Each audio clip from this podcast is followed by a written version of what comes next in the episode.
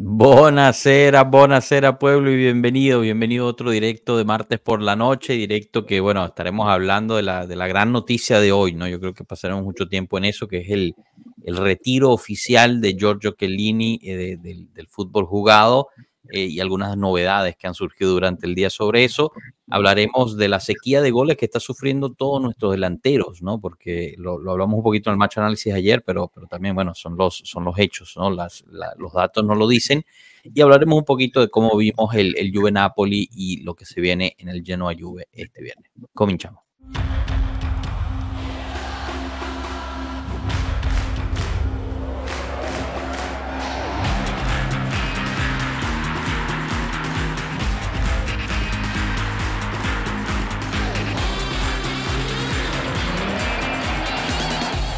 Pueblo Juve.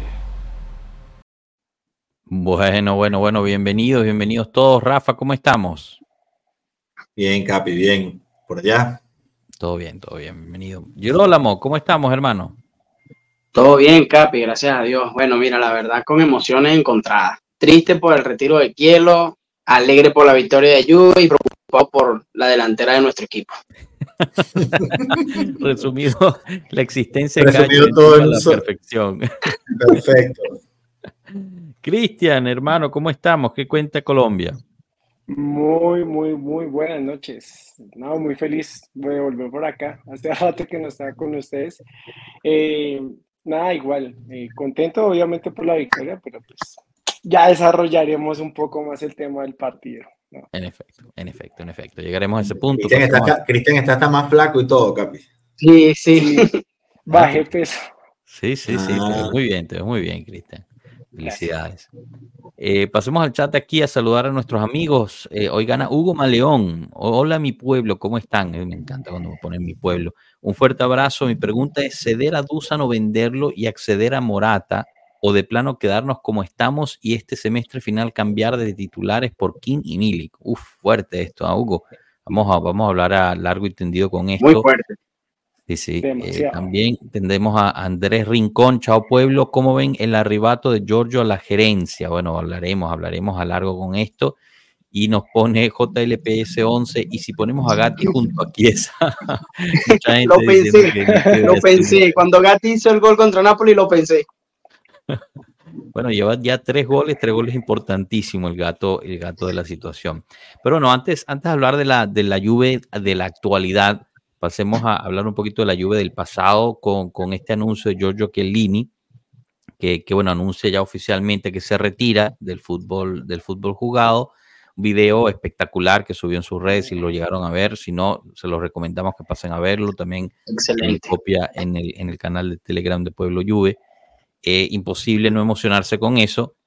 Em, mucho, muchas imágenes de, la Juventus, obviamente, es donde más, más tiempo pasó, eh, pero ahí empecé yo a pensar, ¿no? Un poquito de, bueno, esto está interesante.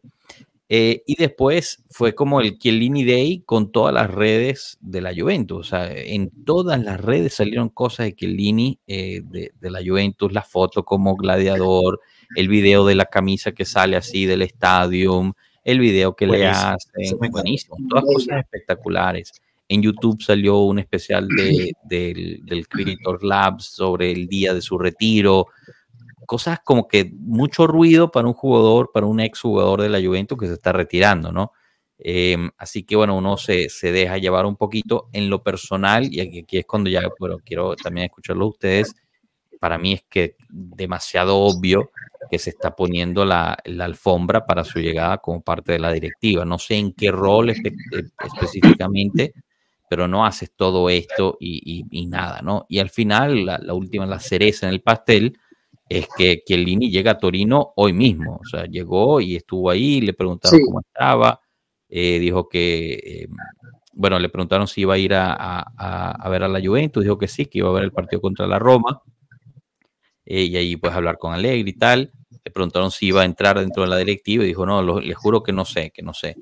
No sé, no es un no, no es un sí, ¿no? Pero eh, como que bueno, y mucha gente, bueno, ves que es Navidad digital, eh, obviamente llega ahí para las fiestas, puede ser, pero también estamos a 12 de diciembre y, bueno, veremos, ¿no? Pero bueno, quiero, quiero escucharlos ustedes, eh, quizás cuénteme un poquito quién es Chiellini, ¿no? Para ustedes eh, y, qué les, qué les, les llena, ¿no? O qué les lleva esta, esta noticia de su retiro. Eh, y, bueno, hay que recordar que es el único, el único que ganó nueve Scudetti consecutivos. O sea, de todos los Scudetti, el único que estuvo ahí para los nueve fue él. Eh, o sea, que tiene un récord muy, pero muy personal. Y bueno, obviamente, pues le, tenemos mucho cariño, ¿no? Empiezo, empiezo contigo, Girolamo, que dijiste que tenías los, los sentimientos encontrados. A ver, ¿qué, qué bueno, Capi, eh, para, mí, para mí, Chiellini, nada, un referente. Un referente, es un capitano, es un líder. A todos esos niños, por lo menos a mí que sigo a la Juve desde el 2005, eh, siempre, desde que empecé a ver la Juve, tenía a Chiellini como referente de la defensa. Era como el líder, el que estaba ahí, el aguerrido, y es una combinación entre el fútbol antiguo con el fútbol actual. Nunca tuvo un problema con la directiva mayor, nunca tuvo un problema con, con la afición. Es eso que todavía nosotros los fans de la Juve pedimos y creo que lo estoy consiguiendo con Gatti, que es un defensor que se mm. siente identificado con los colores del equipo. Y bueno, ¿qué más te podría decir? Podríamos durar horas hablando de Chiellini, pero para mí es el más top que he visto en la defensa de Juventus. Yo. Wow, no, es verdad, ¿no? O sea, siempre pasa casi por desapercibido por quizás lo tosco que se veía al jugar. Exactamente. Era, era una pared y, era, o sea, dejaba todo, ¿no? ¿Cuántas veces no sangró Chiellini por, por la camisa? Hasta en el último juego que estuvo con nosotros tuvieron que ponerle puntos en la CEA, o sea, una cosa espectacular. Cristian, ¿tú, ¿tú qué recuerdas de Chiellini? ¿Qué, ¿Qué es lo que más te llamó la atención? O, bueno, quizás hay, gente que no lo soportaba ah, también. No creo que seas tú, pero mm. quizás sí. No, no, ¿quién, no va a soportar a, a Chiellini? El hombre duró desde 2006, 2005 en la Juve prácticamente. Estamos hablando hasta hace dos años, bueno, no sé, diez y pico de años. Eh, estuvo en la, por eso, las buenas, en las malas, capitán, capitán, obviamente estaba el Piero y Bufón, pero, pero un capitán sin, banda antes de ellos. Em, y yo creo que los mejores centrales que, que, ha dado Italia en los últimos años, em, que no necesitaba, digamos, como Bonucci cuando estaba sin Chiellini, Bonucci no era nada, pero Chiellini sin Bonucci o sin nadie era todo. ¿sí? Entonces yo creo que era el eje de la defensa de la, de la BBC, él era el, pilar, porque se mantuvo muchos años y obviamente pues ya los últimos años, las lesiones, la edad, no le daba para más, pero yo creo que lo dio todo, lo dio todo por el, por el equipo y si llega a formar parte de la directiva, bienvenido sea porque yo creo que es de los pocos jugadores que, que tienen esa pasión, esa, ese amor real por la Juventus. Dos cositas ahí que, menciona Cristian y, fíjate, no lo había notado hasta que lo dijiste. Él, él aprende a ser capitán por quizás eh, los mejores capitanes que hemos tenido en la era moderna, ¿no? Fue eh, Del Piero y Buffon, justo lo mencionaste. Eh, y bueno, la capitanía pasa a él prácticamente y, bueno, la pregunta queda, ¿no? ¿A quién le habrá enseñado la capitanía? Porque al final y al cabo, pues es un poco romántico pensar, ¿no? Como, como es algo que va pasando, ¿no? Eh, de, de, persona en persona. Eh, creo que tuvimos un pequeño percance ahí con, con Bonucci, pero, pero y, no creo que Danilo sea un capitán a largo plazo como lo fueron eh, Del Piero y Buffon, ¿no? pero, pero no sé, quizás Locatelli, quizás otros. está interesante esa, esa pregunta ahí de, de, qué puede pasar ahí con eso. Rafa, paso contigo. ¿Qué, quiere decir Chiellini para ti? mira, Chiellini es una leyenda, este, una, una figura eh, sumamente emblemática. No hay nadie que no se acuerde de Chiellini vendado en la cabeza en los partidos. Eh, probablemente la parte que, muchos no comprendan, aunque como dices tú era tosco, pero era un tipo con una inteligencia eh, bárbara a la hora de jugar. O sea, Chiellini jugaba más con, la inteligencia que, con las aptitudes físicas. Este, muchos, a lo mejor algunos no lo saben o no recuerdan, pero Chiellini tiene un master degree en economía e, inclusive con cum laude. O sea, el tipo es una persona extremadamente brillante. Eh, defendía eh, entendiendo cómo era cada atacante. Un tipo que te entendía exactamente cómo atacaba a cada quien y cuál era el punto débil. Eh, creo que lo dijo el mismo, eh, eh, corrígeme si me equivoco, creo que Cristiano dijo que uno de los más complicados que él también había, le había tocado defender era que, eh, que con, de los defensores más complicados que tuvo fue Chiellini. Este, esa jugada para, para darle el europeo a Italia, este, agarrando al, al, al, inglés. Este, Hasta eso. Pero lo hacía todo de una manera, de una manera natural Sí, eh, a, la hora de correr, a la hora de correr y a la hora parecía, parecía que cabalgaba, parecía un caballo como cabalgando, pero, pero desordenado, o sea, pero era un tipo que cabeceaba, que tenía garra. La juventinidad de Chiellini era algo que salía de, de, cualquier gráfico que, que, que, tuve. Y mencionaste que, bueno, él recibe la capitanía de Buffon, que a su vez la recibió de, del Piero, y él jugó con esas dos leyendas. Claro. Exactamente. Y todavía recuerdo esa conversación de él con Allegri fuera, hace dos años, este, afuera cuando estábamos perdiendo y decía, no hay escuadra, o sea, porque él entiende que más allá de, del, de, de ese, de, de del talento que tenga uno, tiene que haber ese, ese sentido, esa juventinidad, ese, ese no sí. nos van a dejar, aquí no nos morimos más nunca. Y yo creo que ese fue el último jugador que, que, que la tuvo que tuvimos. Este, lamento, lamentablemente le terminó entregando la capitanía a, a, al ya innombrable, porque cómo me decepcionó, cómo me decepcionó Leonardo, vale, de verdad que sí. Pero bueno, este, son cosas que pasan y, y sí, pues, o sea, un símbolo, pues, o sea, o sea, probablemente no sea el jugador favorito de muchos, pero, pero marcó muchísimo y está en el recuerdo por muchísimas cosas. Sí. De verdad que sí. sí, sí, de verdad, de verdad que espectacular. Y, y, bueno, lo bueno es que, bueno, ahorita, ahorita pasamos a eso, pero me gustaría también leer un poquito de los recuerdos aquí que pone la gente. JLPS pone que un ejemplo de ser humano, siempre presente en la alineación de nuestros corazones. Bien bonito este, este mensaje también. Padre de familia, un tipo, dicen, o sea, los que lo han conocido dicen que es un tipo súper, súper amigable, agradable, disponible. Eh, o sea, casi eh, como si o sea, le, no, Capi, le pasó, era, le pasó Capi, esto de ser futbolista, pero es un tipo y era, y era un buen rival, era un buen rival. No sé si recuerdan todos los sorteos de, con los árbitros y eh, ese saludo a Jordi Alba en la, ante la tanda de penaltis contra España. Tú lo veías en la final de. Con, eso, o sea, eh, eso, era, eso era cerebro eh, haciéndolo. haciéndolo sí, sí, sí.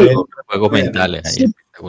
Sí, pero tú lo veías siempre con, con esa jocosidad que lo caracteriza a él sí. y, y, era muy, muy cool. Sí, sí, él estaba, él estaba emocionado de estar ahí. O sea, es que era un tipo. Exacto. Tenía, es lo que dice la gente, ¿no? Que lo. Hemos hablado mucho con, con los de eh, JOFC Hollywood, que estuvieron con él mucho tiempo, cuando estaba allá en Los Ángeles, lo, lo vieron varias veces. Y él dice que o sea, eso, se lo encontraban y era súper disponible a hablar con ellos. Era como si fuera un tipo de la calle normal, una persona normal que pues le tocó ser futbolista, pero que él era muy este, humilde, disponible para todos, eh, nunca una cara fea, nunca un no, o sea, cosas espectaculares de ese, de ese estilo. Hugo Maleón nos pone, Chiellini ya un histórico, uno de los caballeros de la vieja señora, sencillamente uno de esos jugadores que entregan todo, sobre todo su amor por una playera de esos que creo Total. que no quedan muchos, en efecto, en efecto. Comparto lo mismo.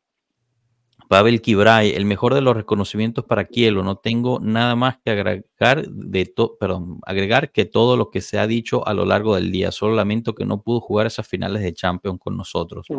Epa, total. 2015, fue, 2015. Voy, a, voy a dar un dato aquí. Esa fue la primera final de Champions que obviamente pude ver de Juve. Y para mí fue una tristeza enorme no ver a Chiellini en esa final. Y yo creo que, bueno, no me voy a arriesgar mucho, pero si Chiellini fuese estado, hermano, no sé qué fuese pasado. Quizá pero Chiellini era, Chiellini preocupaba a cualquier delantera, a cualquier delantera. Sí. Era un jugador que, o sea, la gente se preocupaba al saber, ah, no, está Chiellini. Y bueno, si han podido ver los partidos, que obviamente sí, dígame el de Bélgica e Italia, como anuló a Lukaku. No, eso sí, fue una, prime, una bestialidad. ¿no? Y fíjate, con todo y todo, que el o sea, lo gana todo, ¿no? Eh, que se puede ganar, menos la Champions League y la Copa del Mundo. Porque gana el europeo en términos de selección y con, en Italia con la Juventus ganó de todo. Ganó todo. Él no estaba, él no estaba entre los suplentes en el 2006. No, Barzagli. No, No, no, no, no. No, no, no, no. No, no, no. No, no, Ah, pero del defensa- Mundial. En el Mundial No, 2006 no 2006. estaba. 2006. Su no, primer no, mundial fue el Pero en la 2010. Juve sí estaba ahí. Sí, en la Juve estaba. Ah, no, no, en la Juve sí. Pensé que estaba entre los suplentes. No, no, no. No. No, estaba muy joven. De los más jóvenes de esa plantilla creo que eran eh, de Rossi y, y Barzagli, creo que eran los más jóvenes. Puede ser, sí. No, ahorita no recuerdo, ahorita no, no lo Habría tengo que tan claro. investigar eso, puede ser. Eh, Kielo claramente le enseñó la capitanía a Locatelli y Danilo. Fíjate, justo, justo lo que hablábamos, ¿no? Puede ser ahí. Aquí JL también nos pone, Chiesa para mí tiene ese espíritu guerrero para contagiar a sus compañeros. Actualmente a él lo pondría de capitán. Esa es otra, otra de las opciones, ¿no? Eh, lo que no termina de estar claro es que tanta juventinidad tenga Chiesa. O sea, no es que Sí. estoy diciendo que, que, pues, no quiere a la Juve, pero eh, Es que está muy nuevo también. Ah, pero siempre está en los rumores de que puede irse, buscar más, mejores cosas y tal. Un Sí, tipo raro. Lini nunca Chiesa es un tipo raro. Chiesa es un tipo muy raro y muy difícil de leer. O sea, Chiesa no es, Exactamente. no es un jugador fácil de leer. Tú ves por lo menos a un No. Locatelli y lo lees, y lo lees facilito. Ves a un Danilo y lo lees fácil. Con Federico no, es otra cosa. O sea, él No es un ser- jugador que te va a hacer un gol y te va a agarrar y te va a besar el escudo y no, no lo es. Bienvenido, Cano, ¿cómo estamos? Muy bien, ¿y ustedes? Bien, Ese bien, nombre. bien. Bajo Estamos hablando de. Chiellini, no hemos entrado al tópico que más te llama la atención. Ya llegué, ya podemos empezar. No, vale, de- dedícale más tiempo a Kielo, vale. Tanto que nos dedicó él a nosotros. O sea, Sí, sí, vamos, vamos con eso. Leonardo, leí tu, tu, tu pregunta, bueno, tu comentario sobre el Napoli, sobre el Juve Napoli. Hablaremos de eso, quédate ahí que ahorita lo, lo tocamos. Claro. Eh, justo Pavel hablaba de, de la final esa que, que decía. eh, quien diga que Kielo no es Dios, decirle mentiroso, mentiroso con voz de Chiellini. bueno, tampoco era Dios, pero, pero era un gran No. defensa, No, definitivamente. grande, un grande, un grande. Eh, sencillamente cuando lo mordió Suárez y no fue su desquito, nada, solo dejó pasar y siguió jugando. Todo un profesional fuerte más, no una mala leche. Yo le tengo una anécdota, bueno, mejor se la contaré en privado, porque tiene eh, palabras altisonantes, pero una anécdota, yo estaba en el aeropuerto. Cuéntala, cuéntale, no te dé miedo, hombre, dilos, que vaya, se vayan a la, Lánzate, güey. Qué raro Cano, qué raro Cano. se vayan a la verga todos. Bueno, mira, madre. yo estaba en el aeropuerto de Austria, no me acuerdo porque estamos haciendo de, de- de traspaso, ¿no? Y estaba la, la Copa del Mundo, eh, sí, era la Copa del Mundo esta, ¿no? Sí, Eh, y, y bueno, encontramos un restaurantito ahí en, la- en el aeropuerto de, de Viena para, para ver el partido Uruguay-Italia. y bueno, yo estoy sentado con mi esposa y Italia está jugando muy, pero muy mal. O sea, no puede ser que estén jugando así de mal. Qué desastre. O sea, no hemos aprendido nada del, del Mundial pasado. Deberíamos estar haciendo mejor. Eh, Eso fue Brasil 2014, ¿no? Sí, no nos merecemos- juego ella, no nos merecemos ganar este partido, no lo estamos jugando bien. Eh, entonces, nada, Suárez muerde a Chiellini, pasa todo esto. Al final viene Godín y nos clava el gol. Y un uruguayo que estaba sentado, un señor uruguayo, estaba sentado enfrente, yo no sabía que era uruguayo, obviamente. Se para, se da la media vuelta y me celebra en la cara así. Para que aprendas, para que aprendas. Gol yo estaba, o sea, hasta ese punto yo estaba totalmente respetuoso. Obviamente iba por Italia, pero, pero, o sea, nada que ver, ¿no? Y bueno, yo ahí perdí los cabales. Me paré, pero ¿qué te pasa? No sé qué, pip. ¿Qué tengo que aprender? ¿Qué tengo que aprender exactamente? Tengo que aprender que eh, el morder, eso es lo que tengo que aprender, como lo hizo Suárez, que no sé qué. Yo ya sé, bájese los pantalones y se la muerdo ahorita, carajo, siéntese, viejo de mierda güey. mismo. El, el viejo se quedó así. Pero obviamente tú te imaginas a todos los austríacos alrededor sin saber qué está pasando, porque son dos tipos gritando en español, no sabían si llamar a la policía o no, que estaba. Bueno, un desastre. Fíjate, es una anécdota de Chiellini que ahorita me hiciste recordar por, por la mordida de Suárez. Capitano, oh captain, my captain. No, no, no, es que coño, o sea, hay gente que de verdad solo le gusta, le gusta decir cosas feas. Pero bueno, nada, la, la otra, chicos, es, es que bueno, que lo llega hoy, llega hoy a Turín y, y hace esta, pues eh, con toda la, la- introducción, bueno, no introducción, pero todas estas presentaciones que puso la Juventus en redes, eh, pues Cano y yo creo que, eh, y todos los demás aquí, a menos que, quieran decir lo contrario, parece y aparenta que le están haciendo la, la alfombra, ¿no? De, de, llegada como, como gerente, ¿no, chicos? Dime, dime. Déjame hacerte una pregunta. ¿Quién llega primero a la Juve? ¿Del Piero o Chiellini? Chiellini. Chiellini llegó Chiellini. primero. Del Piero yo no lo veo en Juventus. De verdad, Piero, todavía no. Del Piero está feliz en Los Ángeles con su restaurante. eh, Del Piero. No Él sé, está porque viviendo del Piero- ahorita otra vida. Él no creo No, que. porque del- Mira, Rafa, yo, El- que- yo quiero vivir el ese año sueño. pasado, el año pasado del Piero estaba buscando, una vez salió la directiva, se habló muchísimo de la figura de él, pero nunca Pura- terminó, de, terminó, de cuajar. Son de la tifosería. Y Sí, una estipulación, porque, porque te voy a decir la verdad, Del Piero es el peor momento para llegar al club para una figura como Del Piero. Del Piero va a llegar cuando el club esté otra vez en, en anchas de gloria. ¿Sabes? Ahorita no hay por qué. Ahorita tráete a algún guerrero y luego te traes a un eslabón. El guerrero va llegará y el guerrero se llama Giorgio Chiellini y estoy seguro que en enero van a anunciar cuál va a ser su participación con el club y a partir de julio va a empezar a fungir activamente. Pero así creo que va a ser el asunto. O sea, ya yo tampoco veo a Del Piero todavía. De verdad, Rafa, ese es mi sueño, pero todavía no creo ver a Del Piero en la directiva de nuestro club. Ojo, yo quiero mucho del Piero, pero una cosa es que, que lo que yo quiero del Piero como jugador y otra cosa es que pueda ser un buen dirigente. buenos Exacto, dirigentes. Es que tenemos que aprender a diferenciar esas dos Hay una cosas. diferencia. Una cosa Yo amo a Pirlo como jugador, pero como técnico de verdad, no. Quedó a deber muchísimo. Uy, rana. Uy, rana. No, pero a mí me disculpan, pero es que ¿cómo hacemos? Pues? O sea, No, chicos, Y de la verdad. Sampdoria eh, no le está yendo bien. No, fíjate, fíjate No. que le está dando la vuelta, Cristian. Al principio ¿Sí? le estaba Sí, sí, lleva una buena racha. la vuelta, tenía un par de rachas de victorias, así que bueno, poco a poco ahí van. Eh, dejen, termino de leer algunos de estos mensajes que, que la gente está poniendo porque están recordando cosas de Chiellini. Yo creo que eh, es, es debido, ¿no? También leerlos a ellos y, y darles voz aquí. Incluso Bremer le pidió permiso usar su número en la camiseta de la Juve. Esto es de verdad, eh, se me había olvidado esto, un verdadero honor.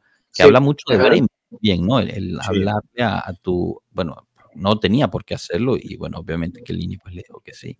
Amo tanto a Chiellini que para mí morderlo es imperdonable, sinceramente. Si viera en la calle a ese adefesio que lo mordió, lo asesinaba a golpes. Debería estar en el psiquiátrico, madre mía. ¿no? Puño.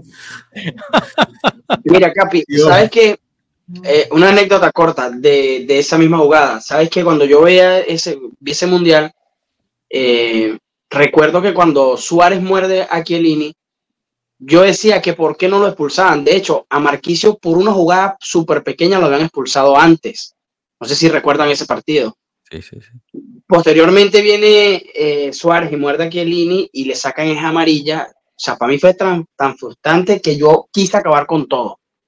Batí una silla al piso en la casa y hasta el sol de hoy, ahorita creo que medio, medio estoy tolerando a Suárez, pero ese tipo no lo podía ni ver en televisión. Sí, in- inexplicable. Obviamente, bueno, en la era del VAR uno pensaría que eso sería roja directa. Inexplicable. También porque, o sea, se le veía la marca. El tipo enseñaba y tenía Sí, es que lo los dientes ahí. Entonces, o sea, ¿qué más creo que era la tercera vez que lo hacía. La Lo tercera vez, sí. Sí, ella tenía sus historia de, de antecedentes. Suárez, sí, sí, sí, sí. Creo que, ese- fíjate, ese Uruguay llegó a semifinales, si mal no recuerdo. Bueno, ahorita no lo recuerdo. 2010. Contra, Ghana, eso ¿no? fue que- 2010. que inclusive Suárez, Suárez tapó No, lo no, que lo echa. no, no. Metió la mano, sí, sí, en el penal. No, no, no, perdón. Eso No, fue, no, ese 2010. no, no, eso es 2010, tienes razón. 2010. Porque Suárez, te voy a explicar, Suárez lo votaron del Mundial. Suárez Exacto. Lo votaron del Mundial. Lo votaron del mundial. por lo de Chiellini. Ay, es cierto, tienes razón. Tienes, razón. Sí. Después del razón. partido, sí, sí, la federación lo sacó y tal. La- no, la federación no, la FIFA, en- o sea, se le abrió La un expediente posterior al partido y se vieron todos los, se vieron los videos y que sí, se vio que él lo hizo a propósito y lo expulsaron de la, del, del mundial. Imagínate. Epa, creo que, creo que hasta él no podía tocar una cancha de fútbol. Él tenía que estar a cierta distancia. Creo que hubo una No, sanción le así. dijeron, cre- creo que la sanción era algo así como que si se volvía a repetir, la suspensión iba a ser por, eh, De por vida. por, eh, o de por vida o por varios años, una cosa así. Sí, sí, Exacto, algo así. Fue, Ajá. fue- fue algo sumamente fuerte lo que le hicieron por, por eso. Sumamente fuerte. A ver, Sí, sí, Hugo a él, lo- Malino a él- a él pone, lo sacaron del mundial. Para ser un digno capitán de nuestra Juve debe tener un ADN especial, pues tendrá que soportar todo lo que eso conlleva. Debe tener y ser de carácter muy fuerte.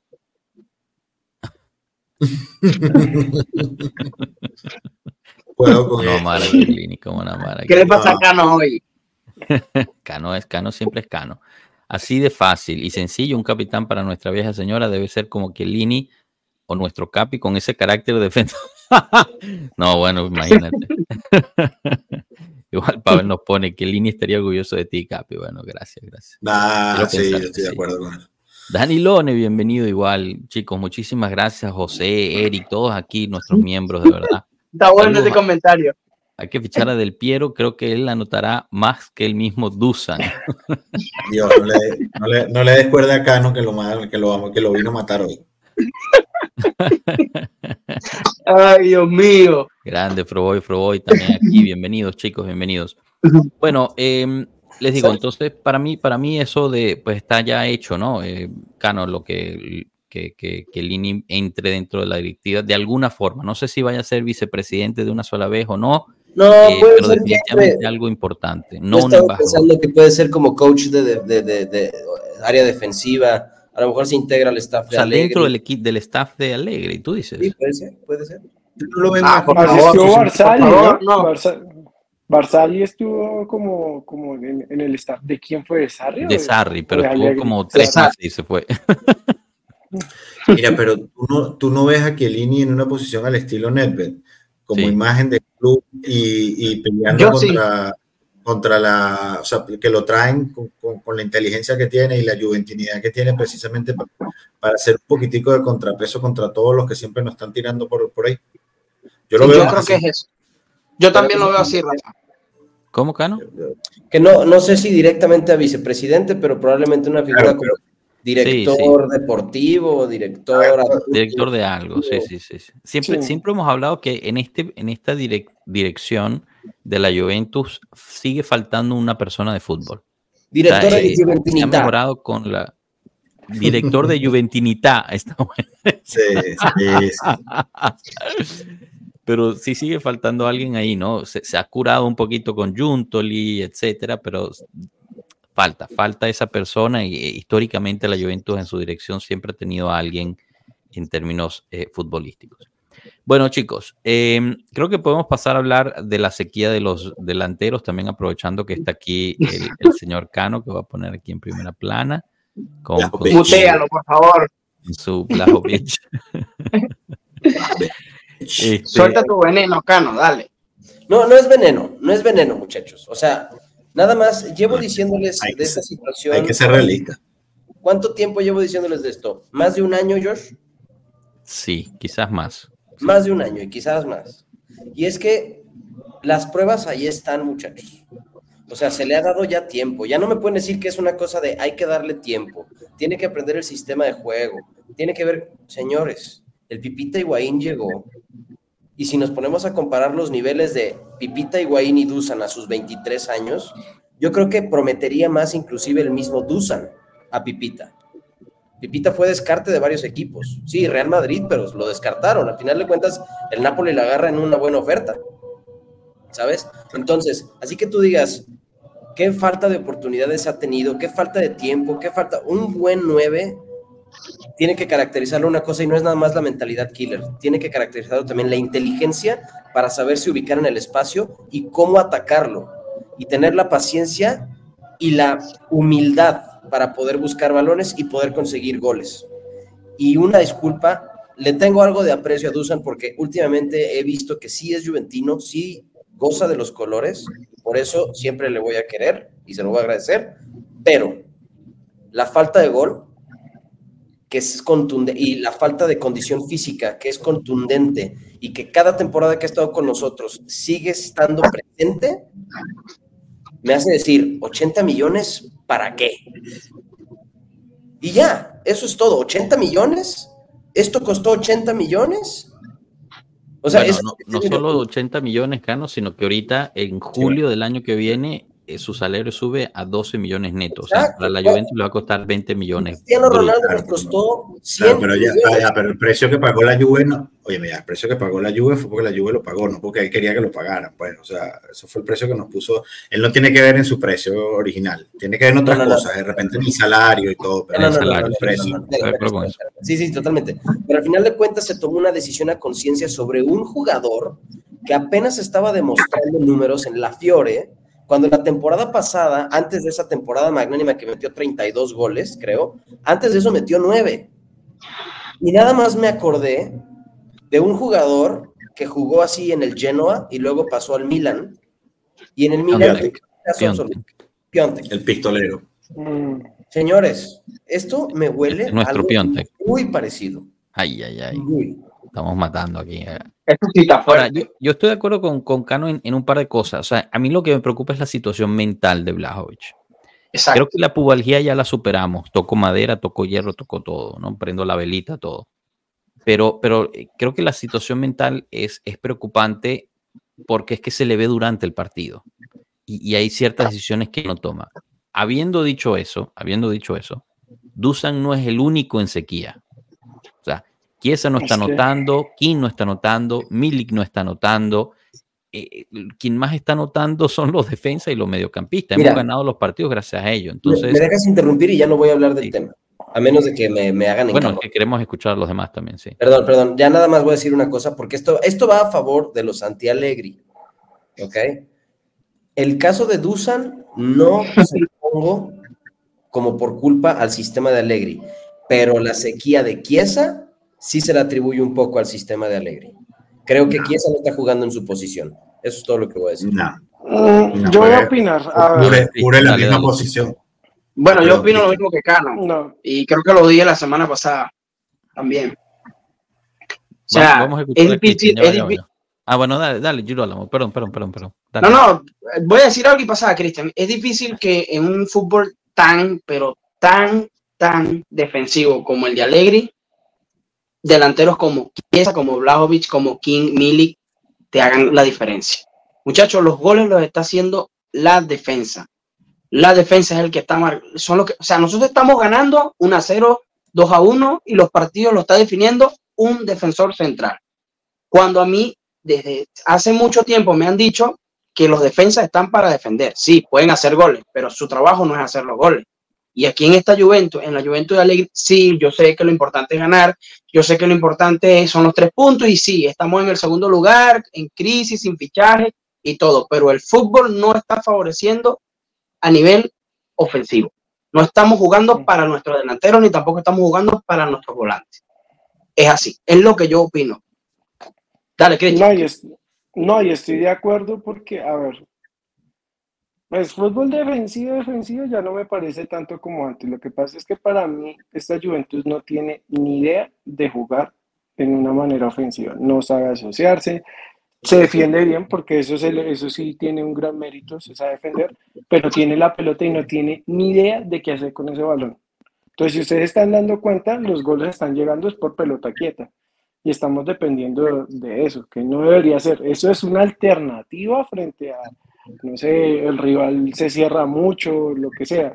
Pero yo creo que el estilo de juego que está desarrollando la Juventus no le favorece absolutamente nada a los, a los delanteros. Chiesa está quedado, Milik, Ken y, y, y Blaovic están quedadísimos. Es que no, no aporta ninguno. Entonces no le puedo, yo lo digo así, no se le puede echar la culpa totalmente a Blajovic.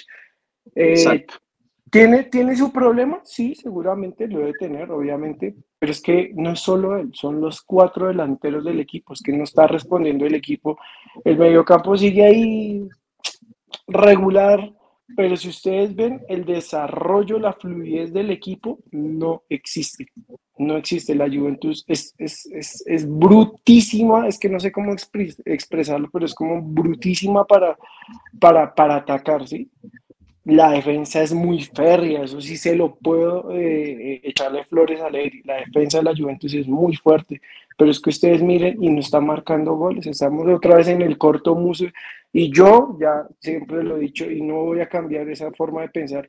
Yo nunca he estado de acuerdo con el corto muso, que sí, que los tres puntos, que bonito, que ganamos, sí. pero también importa el cómo.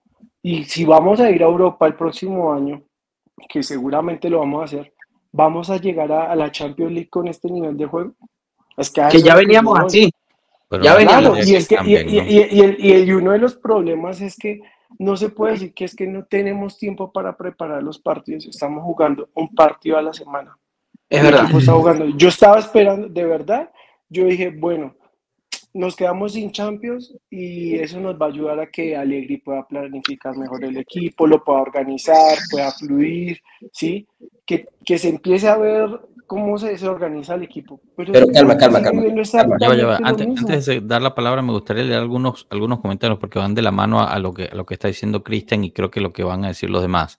Daniel Martínez nos pone, eh, creo que me van a odiar por, por, lo que diré, pero yo sigo creyendo que el problema del mal rendimiento de nuestro delantero se llama Allegri. El sistema de Allegri los mata. ¿Estás de acuerdo con lo que decías tú ahorita, Cristian? Yo no tengo nada contra Allegri. Su mal juego nos está dando resultados y eso es lo que importa. En este aspecto, Danilo pues eh, eh, apoya eso. José Daniel Navarro pone este otro lado de la moneda, pero Blajovic ha tenido más oportunidades que el resto. Para mí ha tenido muchas oportunidades y no las ha aprovechado. Eh, también, Pavel, Dusan no es regular, ese es su gran problema. De nada sirve hacer un golazo y luego lesionarse y tener bajones de rendimiento por frustración. Un buen psicólogo tal vez ayude. Hugo Maleón, estoy de acuerdo con Cano, ahí está Gildis, ¿por qué no darle la misma oportunidad? Total, Dusan cuánto lleva sin gol. Bueno, lleva solo dos partidos sin gol porque le anotó a, al Inter. muy joven, Gildis, muy joven, muy joven. muy joven, no Lástima la lesión. En Copa Italia aún puede recuperarse, pero solo un par de temporadas más y si no, habrá que reconsiderar. Antes de pasar contigo, Rafa, te quiero, les quiero enseñar esta, esta, este dato. Estos son los goles, déjeme quitar a Dusan un segundo, disculpa Dusan. Eh, estos son los goles de la Juventus, ¿ok? Por quien ha metido más goles y quien ha metido menos goles, obviamente. Dusan Blajovic con esta temporada, Dusan Blajovic con cinco goles sigue siendo nuestro goleador primordial. Segundo es Chiesa con cuatro goles. Estos nueve goles, ocho de ellos vinieron en los primeros partidos. En los primeros, cuatro, cuatro, primeros cuatro o cinco partidos. Sí, cuatro o seis partidos por ahí. Desde la mitad para acá, desde los siete para acá. Exacto. El quinto fue el que le metió Dusan a, al Inter. El resto, vean, Gatti es número tres, Adrián Rabiot cuarto, Milik, dos goles de quinto, Después empieza Cambiazo, Daniel Rugani, Danilo, Fabio Miretti, Bremer. De la mitad de la cancha para abajo. Todos uno. Llevamos cinco partidos jugados. ¿Saben cuánto suma todo esto? 22 goles. En 15 partidos, en 15 partidos hemos metido 22 goles. Y con todo y todo estamos en segundo lugar. Es una locura. O sea, si, si uno se pone a pensar realmente en los datos, es realmente asombroso lo que se está consiguiendo con lo poco que se está anotando. Ahorita sí, Paso contigo, Rafa. Mira, yo estoy de acuerdo hasta cierto punto con algunos de ustedes. Lo que pasa es que hay datos que nos hacen repensar todo. Número uno, nosotros, al igual que el Inter, somos el equipo que más big chances para meter gol eh, marcamos. Somos, estamos de segundo en la liga. Creo que el Inter tenía 38, bueno, sin contar este último fin de semana, 38 o, o 39, nosotros tenemos 38 big chances. Pero en contrapartida, somos el equipo que más fallamos los big chances. Dusan Blaovic es el delantero que más está de primero en fallos de big chances. Entonces, yo creo que Dusan es bueno. Yo creo que Dusan tiene algún problema, como lo están diciendo, como dice Cano, es débil mentalmente o, tiene una personalidad que lo hace fácilmente perder la concentración. Es poco este, inteligente. Por eso es poco constante, como decía Pavel, y eh, tiene un problema para ubicarse. Si Dusan consiguiera a alguien que le diga, mira hermano, usted se tiene que ubicar aquí. ¿Por qué? Porque cuando el balón venga para acá, hay unos jugadores que nada más por... O sea, ustedes ven cómo se ubica Haaland. El tipo es una cosa impresionante. El tipo está donde la pelota va a rebotar. Eso no lo tiene Dusan. Dusan ha tenido una gran cantidad, y en esto no estoy de acuerdo con la gente que dice que el sistema no le sirve. Dusan es el jugador de la Serie A que más big chances ha fallado, señores. Si Dusan hubiese metido la mitad de los big chances que ha tenido, estaremos hablando de que ya estuviera sobre las dos cifras en goles. Entonces, por favor, no me sigan diciendo que es que el sistema no le sirve. En el caso de Chiesa, quiero también comentar que Chiesa juega prácticamente cubre la misma área del terreno que cuando juega con la selección. Y con la selección juega de una manera y con la Juve juega de otra. No puede ser que Chiesa agarre un balón y quiera irse contra, contra la banda teniendo a Kostic ahí y entonces empiezan a molestarse y después no tiene cómo, cómo él está obstinado en que tiene que irse a la banda y quiere driblar. Creo que muchas veces si Chiesa aprendiera a triangular un poco mejor, le Sí estoy de acuerdo con que el sistema de Allegri a Chiesa lo puede afectar, pero no porque sea el sistema donde lo pone a jugar, sino los jugadores con los que está jugando. Creo que Chiesa se asocia mucho mejor con Cambiaso que con Kostic. Con Kostic se molestan. Ahora, el problema es que no tenemos que curar la derecha momentáneamente y por eso Cambiaso está del otro lado. Pero con Cambiaso en la izquierda cuando vimos a la mejor, la mejor eh, eh, momento de Chiesa. Y, por, y, y termino, Canito. Y los otros delanteros, Milik y Kean, no ven la, cantidad de minutos que han visto nuestros delanteros estrellas. Entonces, por eso es que viene el tema de la sequía. Dusan tiene un problema serio y Chiesa tiene un problema de que lo que le gusta hacer se está molestando con el titular de la posición, que es el carrilero que le pasa por, por el lado, que, que es Kostic. Tiene mucha mejor relación con Cambiaso. Ese es lo que yo veo que es lo que está ocurriendo. Totalmente arreglable siempre y cuando los dos quieran entender que ese es el problema que están teniendo. Canito. Gracias. Yo también, uno de los problemas que veo, miren, siendo menos fatalista y menos dramático, uno de los problemas que veo también es, fíjense en las edades. Fíjense en las edades de la gente que juega arriba y por qué, eso sí se lo voy a dar a, a muchos misters, por qué de pronto necesitamos figuras con edad y con experiencia en las diferentes posiciones de la cancha porque necesitas a gente que te sepa decir tranquilo o empuja o fuerza o resistencia o adelante muchachos o den muchachos. Por eso Rabiot le ganó la capitanía al final de cuentas a, Sandro, pues porque creo que Rabiot está haciendo muchísimo más de lo que parece, más allá de ser el mejor jugador que tenemos yo creo que ahorita en la media cancha y no nada más en la media cancha, sino casi en casi toda la rosa, pues. Rabiot te ofrece mentalidad, Rabiot te ofrece un poquito de frescura y, un poquito como de, ¿cómo se llama? Como frescura me refiero a tener lucidez, es la palabra, lucidez, un poquito de lucidez y a saber qué es lo que tienes que hacer. Y yo siento que en la delantera se nublan de pronto por falta de madurez, tanto Kiesa como Blajovic. Milik, en cuanto entra, tú lo ves y es un tipo calmo, tranquilo, porque Ken también peca de, de impaciencia a veces, este, pero, eh, no a veces, constantemente. Pero Milik, a Milik lo ves tranquilo, haciendo lo que debe de hacer, trabajando, buscando el gol, ¿sabes? Y no por nada, con los pocos minutos que tiene Milik lleva dos goles, ¿sabes? Necesitamos ponerle la cabeza de Milik a Dusan. ¿Cómo hacemos para hacer eso? Milik es más inteligente, tiene mucha más experiencia que Dusan, pero a lo mejor carece de tener esta como fuerza de liderazgo para poder imponer un poco más de condiciones de competencia interna, porque al final de cuentas tu delantero estrella es Dusan Blajovic, ¿sabes? Entonces, yo atribuyo esto. Falta de edad, falta de experiencia, obviamente que la rosa se queda corta y donde a lo mejor una de las personas que más iba a tener influencia en la cancha, que estaba totalmente planeada que estuviera este año ahí, era Paul Pogba. Paul Pogba te iba a ofrecer verticalización de juego, te iba a ofrecer diferencia en la media cancha y otro de los grandes problemas que tiene la Juventus es que no tenemos una media cancha que realmente encuentre soluciones y presione. ¿Por qué? Porque nos es más cómodo retroceder porque sabemos que la defensa es garantía a que la defensa, a que la ofensa, a que la ofensiva sea congruente. Entonces, es un estado psicológico regular.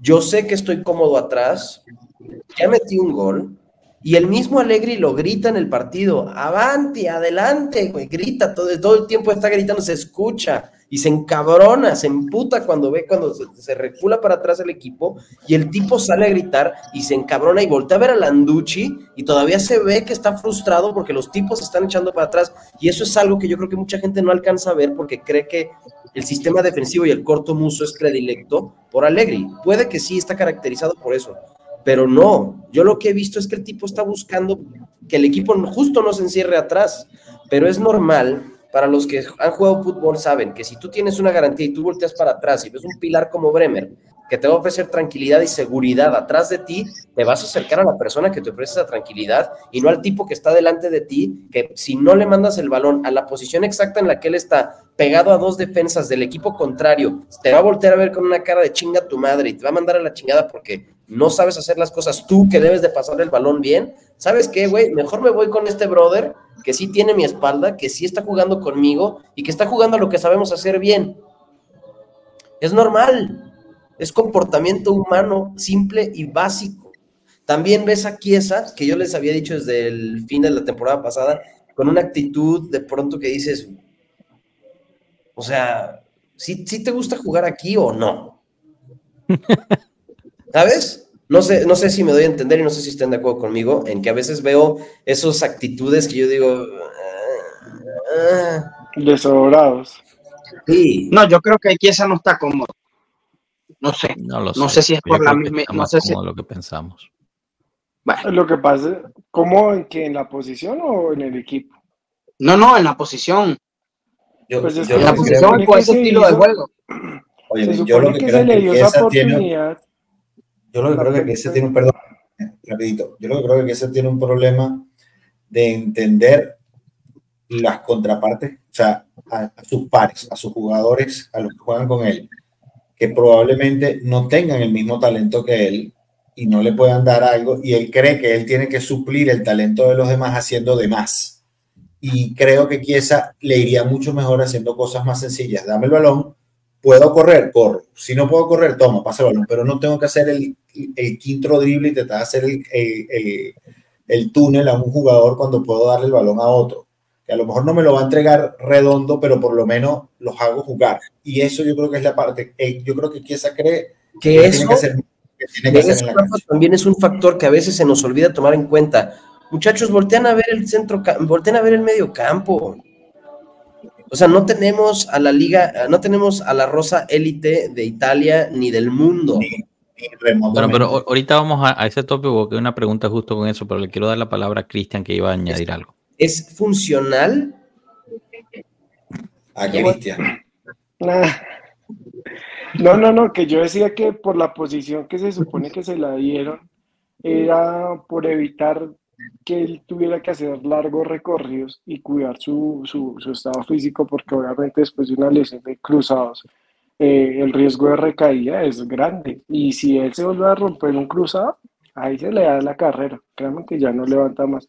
Entonces lo decía era, era más por eso. Yo creo que Alegría decidió ponerlo más como segunda punta, además de que pues está Oea, Cambiazo, Kostic, ¿qué más tenemos por bandas? Alexandro, bueno, en fin, está inundado, entonces pues...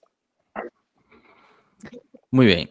Eh, les quiero, quiero resaltar algunos comentarios justo para enseñar un par de cositas. Danilo Martín nos pone, hay que darle oportunidad a Gillis y dejemos de decir que está, que, que está muy joven, que le falta crecer. Recuerden lo que pasó con Haaland se le dio la oportunidad y ahora es un killer.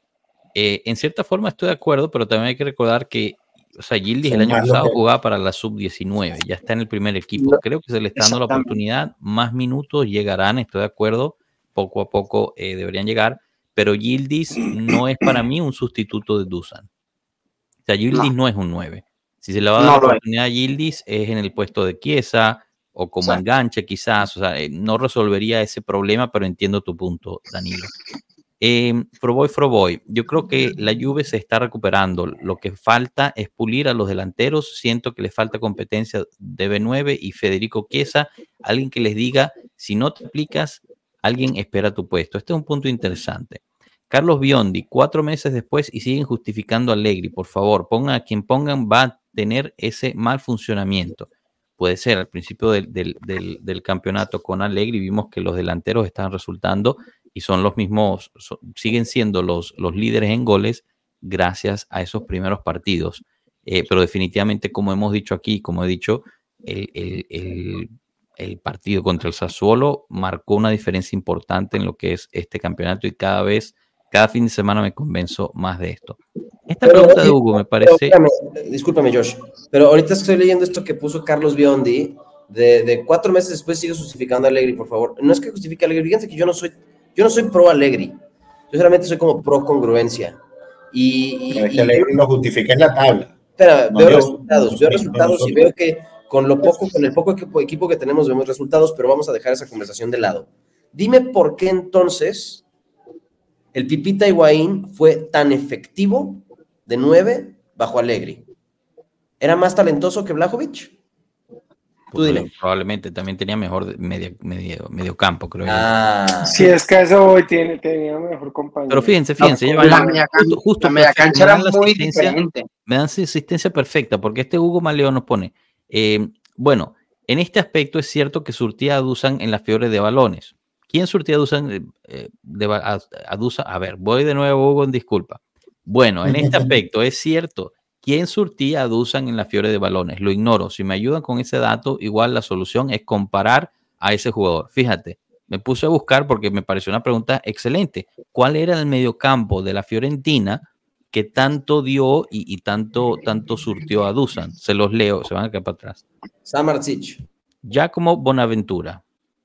Borja Valero, el único interesante. Alfredo Duncan. Gaetano Castrovilli. Ricardo Saponara, Sebastián Cristóforo, Tofol Montiel, Sofian Amrabat, Eric Pulgar y Valentín Eiseric. Perdón, pero ninguno de estos está, o sea, quizás por Borja Valero es el único que se salva. Amrabat. No, Amrabat. Amrabat, no distribuye, Amrabat rompe valor. No, Amrabat no distribuye, él es más cortador. En este estaba Frank Riveri, que podemos decir que él era, pero tampoco es que tanto. Pero, o sea, chicos, este mediocampo tampoco es nada, nada interesante, ¿no? Pero ¿quién defiende contra la Fiore como defiende contra la Juve, Josh? ¿Quién? Perdón, no entendí la pregunta, perdón. ¿Qué equipo se defiende con la Fiore como se defiende con la Juve?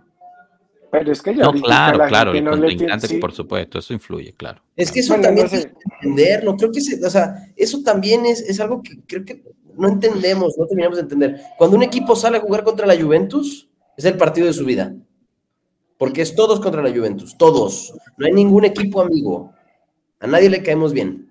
Entendamos eso.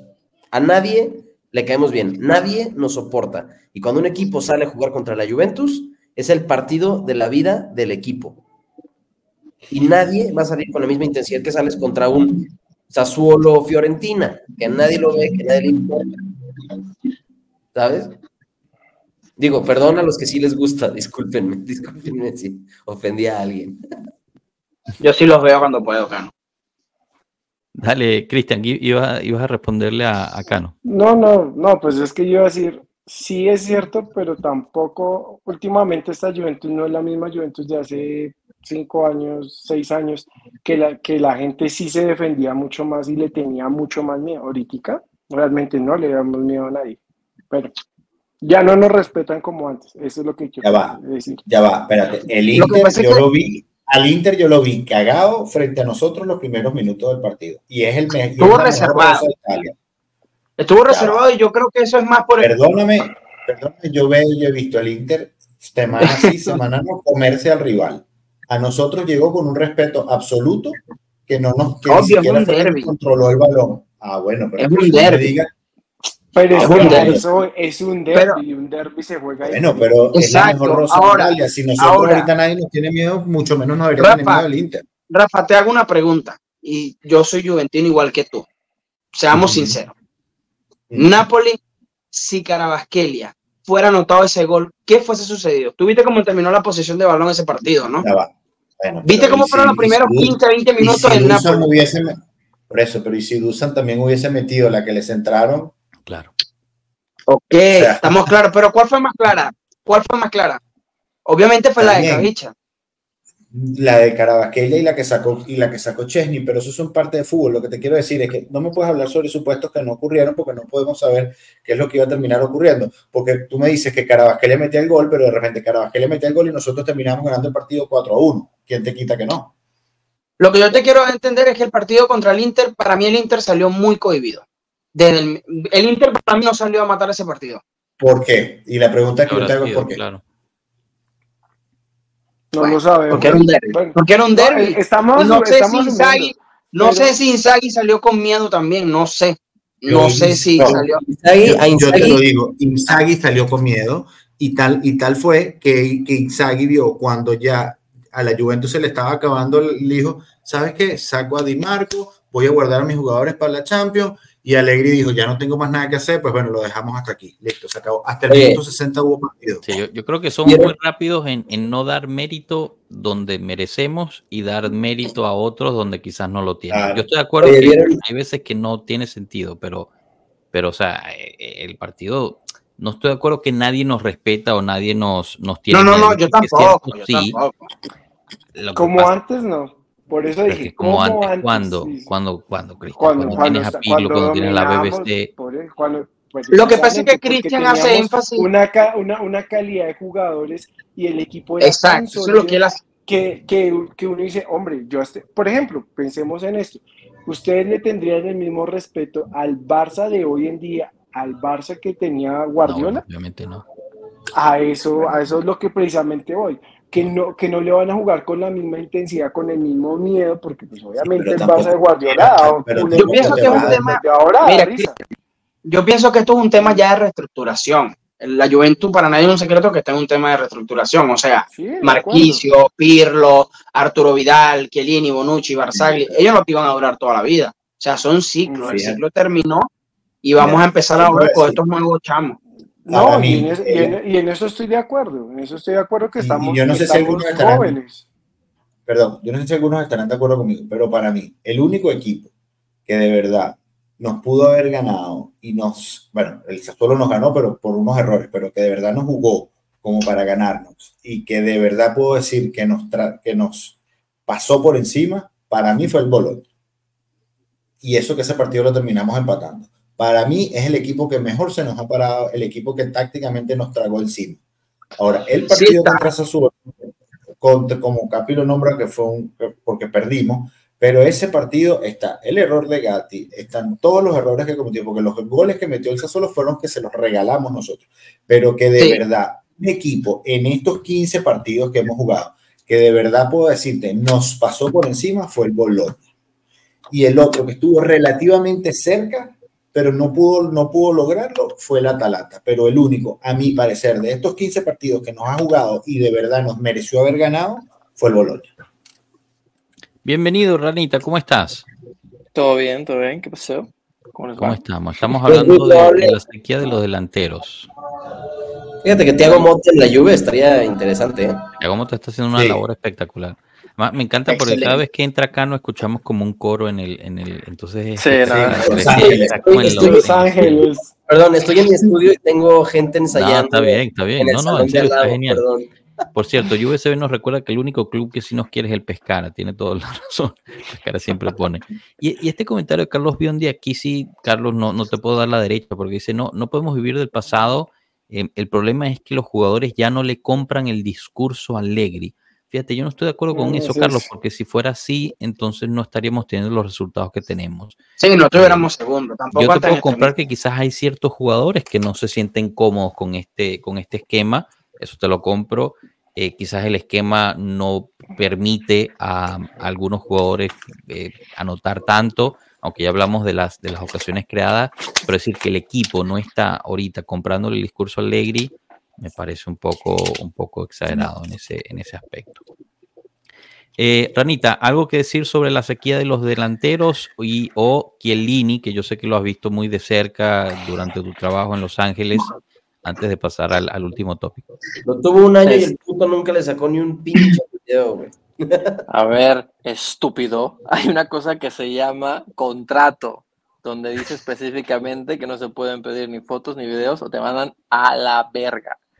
Pueblo Juve vale la pena, cabrón. no, no, no. O sea, muérete de hambre no, por Pueblo Juve. No, no, tanto, ¿eh? no, el Capi te mantiene, güey. No, no, no. Prefiero, prefiero yo cuando la saludé y le di la mano y me sonrió, yo me prefiero quedarme con eso que perder el trabajo y mandarle su video. Aparte, bueno, hablo, mandé... háblanos un poquito de eso. Hablo, tú, o sea, tú lo llegaste a conocer en persona, hablaste sí, con él. Sí, sí, varias, varias eh, veces. Cuéntame. La, la, la vez que me tocó hablar más con él fue en la final de la Conca Champions, no. Sí, sí, la Champions no, la, de la CONCACAF. Sí, ¿fue, ¿fue esa? No. Hay dos. Habían dos. Leagues Cup y No que- importa. Platícanos te- Era una la, final. Que, la, que perdió, la que perdieron contra León o Tigres, no me acuerdo uno de los dos, esa. Y Conca Champions. tocó Conca Champions, esa fue. Y este, entré al camerino y estaban dos, tres güeyes ahí y de repente entra este mastodonte así alto. Y te digo una cosa, lo que más me quedó así de, puta, este es un tipazo. Dos, tres jugadores entraron y nomás como que, hi, hi, y entran y pasan y se meten, ¿no? Giorgio, a toda la gente que estaba dentro de ese camerino, fue a los ojos y le dio la mano. Hola, ¿cómo estás? Se fue al que estaba limpiando. Hola, ¿cómo estás? Y así. Y llegó a mí y le dije, hola, le dije, capitano, forza, fino la fine, y me dice, gracias. Y me dice, me da la mano, y se va el que sigue, y la mano. Yo cuando vi eso dije, puta, este es un tipazo, man. Wow. O sea, así, a todos, a todos, o sea, no importa lo que... el No te lavaste la mano dos. Nivel de humildad. No, le, le di un beso. Llegó, directo, sí. llegó directo a su casa y No, y después, este, de ahí estaba, estamos... Qué perro eres, güey, qué perro. Y ahí en el locker Nos room tiene su, tiene su cafetera y todo, y obviamente, como raro, porque eran pasado de las 12, estaba sacando un café, le iba a decir algo porque según yo en Italia después de las 12 capuchino no existe, ¿no? Es como una Sí. falta de respeto. Yo lo vi haciendo café, no dije nada, pero estaba parado y empezamos a hablar y, ah, no, todo está hablando de Los Ángeles, que el tráfico, y le pregunté, y oye, y, y regresa la lluvia. El único que me dijo, se rió, dijo, we'll see. Y yo dije, ah, bueno. Bueno, ¿y cómo interpretas lo de hoy? O sea, con todo lo que publicó la Juventus, su regreso a Turín de inmediato, eh, ¿lo interpretas Lo como veo, un regreso? lo veo o- ya muy todo muy preparado. ¿Verdad? Salió muy rápido todo. Lo que a mí me dio una, una como que ya, ya lo veía venir es la final, que per- acaba de perder la- el, el Sí. AFC, acaba de perder una final. Se, yo lo veía como que quería llorar. Como que de una forma él decía, bueno, perdí este partido, pero no sé, lo estaba viendo y yo lo veía como que este tipo está sintiendo que este es su último partido que va a jugar en su vida. Sí, sí, yo creo que Así lo vi yo y ahí dije, puta, a mí me figura que esto ya es su último. Pero no, no había dicho nada. Esto lo que ha dicho es que todavía tenía que hablar con su familia, que tenía que reflexionar, bla, bla, bla. Pero pasan dos, tres días y pum, pum, video, video, video, esto ya estaba hecho. O sea, ya sabía. Mira, pero solo para clarificar, ¿estaba haciéndose un café, un espresso o se estaba haciendo un cappuccino a las 12? Pues si estaba haciendo el no. espresso, está bien. No me acuerdo. Ah, ok. Si es cappuccino no hay problema, pero si es el espresso, el espresso puede tomárselo hasta el medianoche, no hay ningún problema. El. Nespresso. Pero bueno, Nespresso. Se acabó una leyenda, ¿no? Lástima. Sí, pero tú lo ves en la directiva de la. Juventus ahorita en enero. Ah, ah, si no hubiese visto video, video, video, creo que no, pero yo creo que ya está todo preparado. Lo tiene, lo tiene terminando la edición del video para mandarlo, yo creo. Así, pero, o sea, me encantaría, ¿no? Me encantaría, la verdad. Ese es el fichaje de enero, ese es el fichaje estelar de enero. Seguro. ¿Alguien lo dijo? No, alguien lo dijo por ahí, ¿no? Aquí está. Para Pro Boy. ¿Creen que en enero existe un fichaje que haga la diferencia? Giorgio Giorgio Chiellini. Direttore. Giorgio Chiellini. De. Chiellini, direttore di Juventinità. Directores de Juventinita. Mira, Irana, Exacto. y en De términos de la sequía de los delanteros, lo hablamos mucho, nos enfocamos mucho en Blajovic, obviamente por el último partido, pero también hablamos mucho de los, o sea, de, de todos los delanteros no están rindiendo. Eh, Sí, no, en, en está- estos 15 partidos hemos visto que hemos metido 22 goles, nueve de ellos son de Chiesa y de, de, Busan. Eh, de Dusan. Eh, que contigo si me pongo a verte no puedo hablar. Y fueron, entraron en los primeros cuatro o cinco partidos. Entonces, no sé tu opinión Sí. sobre, sobre la sequía. Eh, definitivamente hay un problema ahí. Yo no, le- y, y lo te- y lo tengo que decir porque luego nos cagan a palos en Twitter y todo. No me gusta Allegri, no me gusta ese estilo de juego, pero no puede ser todo Allegri cuando tienes un chance frente de puerta y no la clavas, brother. O sea, Es verdad. eh, o sea, a- no, o sea, no puede ser todo alegre. Ahora, este, en to- a todos los delanteros les llega a pasar un momento de sequía y de repente clavan uno y se abre la puerta. Eh, a mí, a diferencia de muchos, me pareció que el partido que hizo Blajo contra el Napoli fue un buen partido, porque yo lo vi hacer todo lo que no lo había hecho hacer antes. O sea, sí, los El delanteros su chamba es meter gol, pero el otro 50% es aguantar, dividir y, y cambiar de juego y muchas cosas más. Yo a mi, persona, yo lo vi que en este partido varias veces, al final del partido se tiró unos cambios de juegos que avanzó eh, el juego a una, a una ocasión de, de oportunidad. Eh, no metió gol, pero a mí me parece que es un buen gol. Y bueno, salió sí, trabajo, pues, sí. Claro, hizo chamba, obviamente no cayó el gol, no pasa nada, o sea, no, puede, no podemos exigirle que meta un gol todos los partidos, pero sí obviamente es un problema en el cual ya no, ya lleva varios, ¿no? Eh, lo que hizo contra el Inter de la KK, yo no tenía pedo, al menos si siguiera metiendo gol, falló el penal, entonces ya quedó mal, ya sacó otro partido, no metió nada, entonces ya queda mal él, ¿no? Entonces, no sé, yo creo que para hacer esa, esa, esas muecas, yo creo que ahorita meter unos dos, tres golitos en, en, en segundo, hacia de partido contra partido, ¿no? Aguantárselo. Pero del otro lado, lo hemos hablado y segundo lo mandó Rafa, que creamos más ocasiones de peligro. Yo sé que los números se pueden mover para donde tú quieras en muchas maneras, en la política, en el fútbol, en las estadísticas. Tú puedes coger los números que tú quieres para que los números reflexionen lo que tú quieres. Pero si una estadística es muy blanco y negro, chances a gol, estás de los más grandes, los que creas más, pero metes menos, o sea, se me hace un poco blanco y negro, ¿no? Entonces, definitivamente hay un problema. Sí es problema de Alegre porque jugamos en un cierto fútbol, pero no solo es todo Alegre. También los jugadores le están cagando, punto. Sí, sí, okay. parte y parte, como siempre hemos dicho, ¿no? Aquí la responsabilidad de todo. Gracias, gracias, Cano, un abrazo. Dale, pasando, pasando ya al siguiente tema y nos estamos yendo larguísimo. Yo sé que es tarde en algunos de sus, de sus lugares. Si tienen que ir, por favor, no, no, no se queden este, tranquilos. Eh, quiero, quiero resaltar este mensaje de Leonardo, que lo había puesto antes, y disculpa, Ronaldo, pero recién, recién ahorita estamos llegando. Leonardo nos pone, antes que nada, buenas noches, no sé si coinciden conmigo, pero este partido para mí, la Juve jugó sin merecerlo. Creo yo, era justo un ganó empate. Sin, ¿Eh? la, la, Juve ganó sin merecerlo. Ok. Ah, no, sé, no, sé, qué dije, perdón. Ganó sin sí, merecerlo. Jugó. Perdón. bueno, no algunos pensarían que jugamos sin merecerlo. De a ratos vi sí. que con más idea al, a los del Napoli que a la Juve. Y esto sí que debe saltar alarmas, dado el tiempo de trabajo que lleva Mazzarri. Lo que lleva Allegri como televidente de la Serie A, ojalá mejore la Juve, ya que si no, creo el Inter se puede escapar en ya por, bueno, no sé, se le acabó el tiempo. Ya por último, a lo mejor, no sé si lo notaron, pero qué partidazo se aventó Locatelli. Saludos. Un abrazo. Sí, bueno, ayer, ayer hablamos largo y tendido en términos tácticos del, del partido de Locatelli, del partido de algunos de ellos.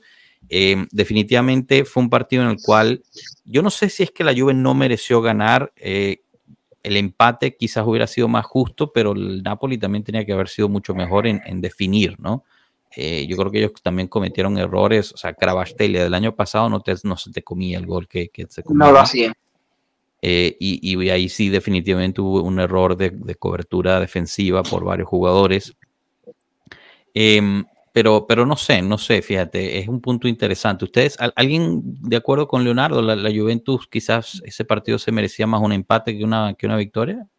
Yo estoy de acuerdo, es que precisamente yo iba a decir, a ver, si, si, hacen, si hacemos el análisis, realmente el, el, equipo que llegó con más peligro para mí fue el Napoli que la misma Juve.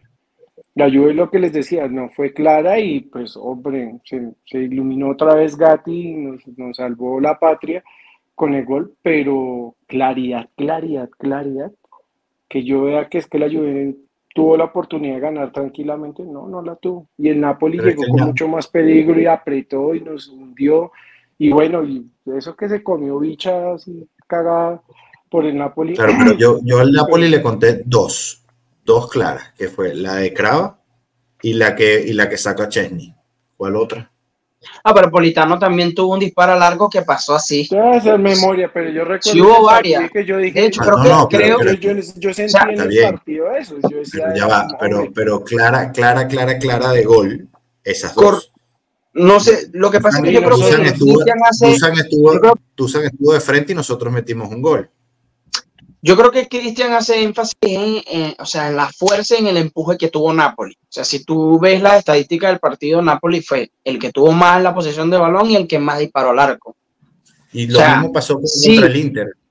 Sí, yo sé, yo te entiendo eso, pero te estoy haciendo como que una aclaratoria de lo que Cristian quiere entender. Ahora, Ese, yo es el peligro.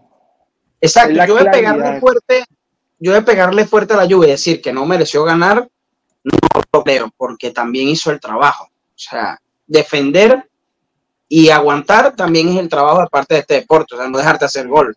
Y yo creo que sí, o sea, hay una falla de, de, ataque, que no, haya, no hay gol de los delanteros, pero sí, o sea, me pareció justo. O sea, con lo, con lo, con lo justo ganamos y para mí fue justo también. Pero es que es difícil decir que, que la, la, Juve no fue a jugar a ganar el partido, porque eso no es lo que juega. Exacto. La Juve, la Juve no va a atacar, o sea, la Juve ese es el juego de la Juve, que en las estadísticas al final del tiempo va a decir que no tiene la posesión, que tuvo muy pocos chances de gol, eso es lo que juega. Entonces, desafortunadamente, no podemos decir que porque la estadística quedó así, la Juve no fue a tratar de ganar el partido. Por más que a mí me caga, no me para mí ganamos bien. Me recaga, pero así es. No, claro, para mí ganamos bien, o sea, ganamos con lo justo. Tampoco yo no me esperaba, o sea, yo fui, hablando por el grupo de WhatsApp, yo fui claro, yo dije, yo no me espero una derrota, pero tampoco me espero que la Juve salga mañana y golee 3 a 0 al, al Napoli. No, no, no, no, Mira, yo te voy a decir algo. El único partido que la Juve este año salió única y exclusivamente a defender fue contra Fiorentina. Porque contra todo lo demás hemos salido en, algún, en, alguna parte del, del, encuentro a buscar el encuentro, a presionar alto, El único partido que yo recuerdo, y alguien me puede corregir, pero el único partido donde salimos de verdad a defendernos fue contra la Fiore. Es que, es que por eso, eso yo les dije al principio, yo les dije, a ver, la Juventus ya no me parece tan ultra defensiva como el año pasado o el antepasado especialmente, sino que el problema de la Juventus es que no tiene idea de cómo atacar al rival. Ese es el problema, porque el equipo lo único que sabe hacer es defenderse muy bien, que lo está haciendo muy bien, pero tiene la pelota y no sabe cómo atacar, no sabe cómo triangular. Es como si no hubiera un, un, un ¿cómo es que se le dice? Bueno, un plan de juego diseñado de cómo deberían atacar, cómo debería acomodarse tal delantero. Si, si me entienden, es, es como, vean, recuerdo, no sé si ustedes se acuerdan cuando Matuidi tenía la pelota, que era, se veía súper torpe, ¿sí? Matuidi defendía y cortaba, pero, pero usted le da la pelota a Matuidi para hacer un pase y se veía torpe. Eso es lo que yo veo en la Juventus. Es un Matuidi, defiende muy bien, pero cuando tiene la oportunidad de atacar es muy torpe, no lo sabe hacer muy bien. Ese es el problema para mí. Lo que me mantiene positivo es que por lo menos ya estamos viendo ver a una Juve que por lo menos trata, no lo hace bien, porque les falta trabajar, pero trata de presionar alto, trata de, avanzar sus líneas. Lo han fallado y por eso casi nos clava, nos clava uno, porque están tratando de hacer la presión alta, les que entra un cortocircuito, no saben regresar a la, a la presión baja y ahí es donde nos, los contraataques que nos agarran. muy mal. Por lo menos yo creo que están intentando y eso, por lo menos digo, ah, ya, chévere. Hay una diferencia, sí. dame un segundito, Giro, dame un segundito. Y te digo algo con lo que tú estás diciendo, Ranita. Precisamente porque el DT ve eso, de repente les dice, muchacho, back to basics que es lo que decías tú al principio, o lo que decía, creo que era Cano, que decía, este, coño, si tienes atrás a la gente sólida, vamos back to basics, vamos a, desde atrás a ver cómo, cómo vamos construyendo, porque no hay, yo sé que todos queremos ver como que todos nuestros jugadores son los mejores, pero no hay la base de talento para jugar de otra manera que no sea la que te haga sentir seguro. Y si la que hace sentir seguro es como lo estamos haciendo, y sin embargo, y sin embargo, aunque pareciera que en, la, gran mayoría de los partidos nos estamos echando atrás, somos el segundo equipo de Italia que más genera ocasiones de gol. Somos el segundo, ahora somos el primer equipo en fallarlo. Y el menos goles, el menos, el que menos le marcan también. O sea, somos el segundo por el Inter, ¿no? Debajo del Inter. me gustaría enseñarles las estadísticas oficiales de la, de la Serie A sobre el partido de Juve Napoli, porque me parecen interesantes, fíjense. Big Chances Miss, ¿no? Que es esta estadística que tanto le apasiona al prof. Al final es, el Napoli, ¿no? Que tiene 11 contra 7. Habíamos dicho que ellos habían eh, pues desperdiciado más. Interesante esta gráfica de pitch control, que es un poquito diferente a lo que es la posesión de balón, ¿no? Que, eh, o sea, no es tan severa como en la posesión del balón, eh, el Napoli estaba en 67 y nosotros 33. En el pitch control es 42 contra 58 y el, el, el índice de, de, de, peligrosidad eh, lo pone a 59% el Napoli, 52% nosotros. ¿no? Muy Entonces, parejo. o sea, al final, al final estos son las estadísticas que pone la Serie A. Obviamente son interpretables y cada quien ve el partido e interpreta lo que ve. En términos de tiros, tiros totales del Napoli, 13%, perdón, 13 tiros, 13 tiros. 11, 11 Contra nosotros. 11. Tiros a puerta, dos nuestros, uno del Napoli, porque el que para, el final creo que el que para sí. Chesney. era fuera de lugar, entonces no cuenta. Pero No cuenta. nueve tiros de los de, de Napoli fueron off target, ¿no? Fuera del- del- de la puerta, y seis de los nuestros eh, igual. Eh, entonces, pues la, digamos, el- el- la efectividad de los tiros, pues nosotros tenemos 18% de efectividad y ellos un 7%. Interesante, interesante este, este tipo de, cositas. Ahorita, lo de los movimientos ofensivos, centros totales del Napoli 22, 10 nosotros. Esto también habla de cuánto estamos sirviendo a, a Dusan, ¿no? Que es nuestro, nuestro número 9, aunque ayer lo hablamos que Dusan de cabeza no es muy prolífero.